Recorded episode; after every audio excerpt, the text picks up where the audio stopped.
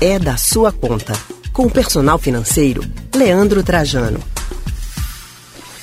Vamos falar de dinheiro agora? Dinheiro interessa para todo mundo, né? E tá difícil, cada vez mais difícil.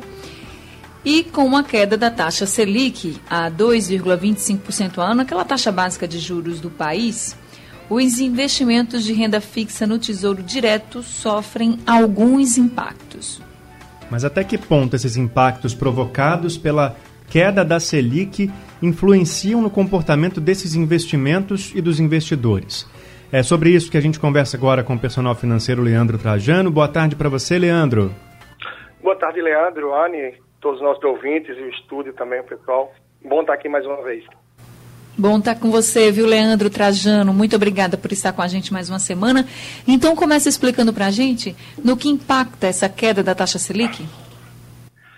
Isso, esse impacto, ele vem no mundo dos investimentos, que é nosso foco hoje, tá trazendo uma rentabilidade, um rendimento, um retorno muito menor dos produtos de renda fixa.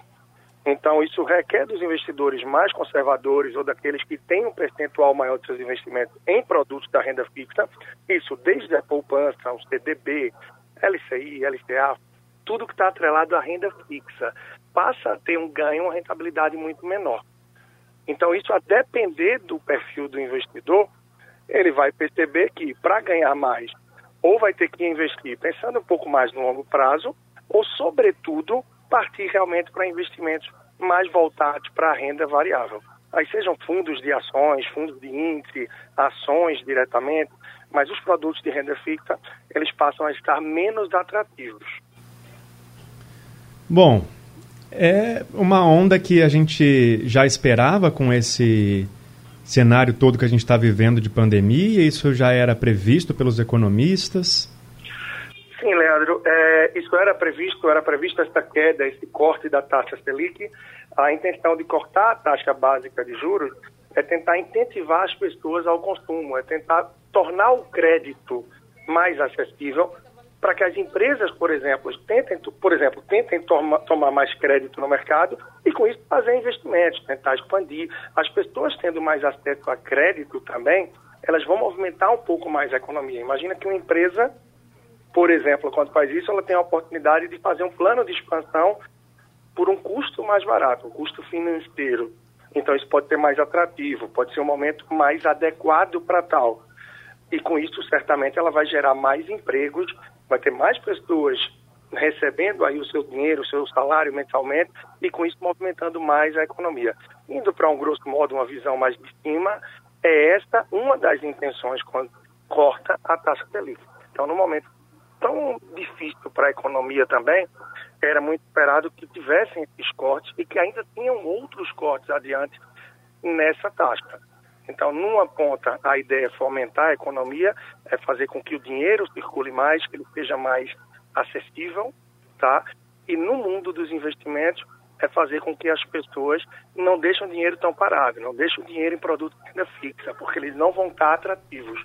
Então, o próprio Tesouro Direto, como vocês falaram na abertura, a taxa de custódia dele, que é uma taxa muito baixa, 0,25% ao ano, só que dentro dessa taxa básica de juros que a gente tem, da rentabilidade que está o próprio Tesouro Direto, os seus produtos, termina que essa taxa passa a ser pesada.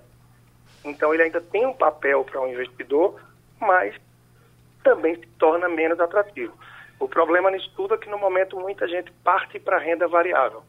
E muita gente parte para a renda variável pelo que escuta na internet, em blogs sites e mais, porém sem ter muito conhecimento e isso pode ter um risco muito grande para o investidor iniciante ou para aquele menos experiente, por de repente não saber o que está fazendo e com isso poder amargar perdas adiante por não ter respeitado o seu perfil de investidor.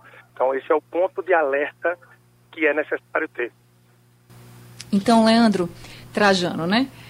Explica para a gente, então, quando é que a gente deve, ou que aspectos a gente deve observar se a gente quer investir em renda fixa, para ser uma boa opção, ou se a gente deve investir na renda variável, como você falou, que até algumas pessoas pesquisam e até se iludem, não sabem o momento certo de investir. Então, qual é o momento certo? Qual é? Quando é que a renda fixa é uma boa opção e quando é que a renda variável é uma boa opção? Ótimo, Ana, interessante. É, a renda fixa ela não deixa de ter uma opção. Muitas pessoas pregam que a renda fixa morreu, que ela acabou. E eu vou contra essa corrente, que é uma que muita gente assume. A renda fixa continua tendo, sim, um papel na carteira de quem investe, no portfólio de quem investe, certo? Porque, independente do perfil que você tiver, conservador, moderado, arrojado, parte dos seus investimentos precisam ter um perfil mais conservador, um perfil de maior liquidez que para alguma emergência que você tiver, seja uma questão de saúde, desemprego, redução de renda, qualquer coisa que houver, você tenha esse valor mais acessível de uma forma rápida, ou seja, com essa alta liquidez, e com menos volatilidade, ou seja, sem ter tanta oscilação.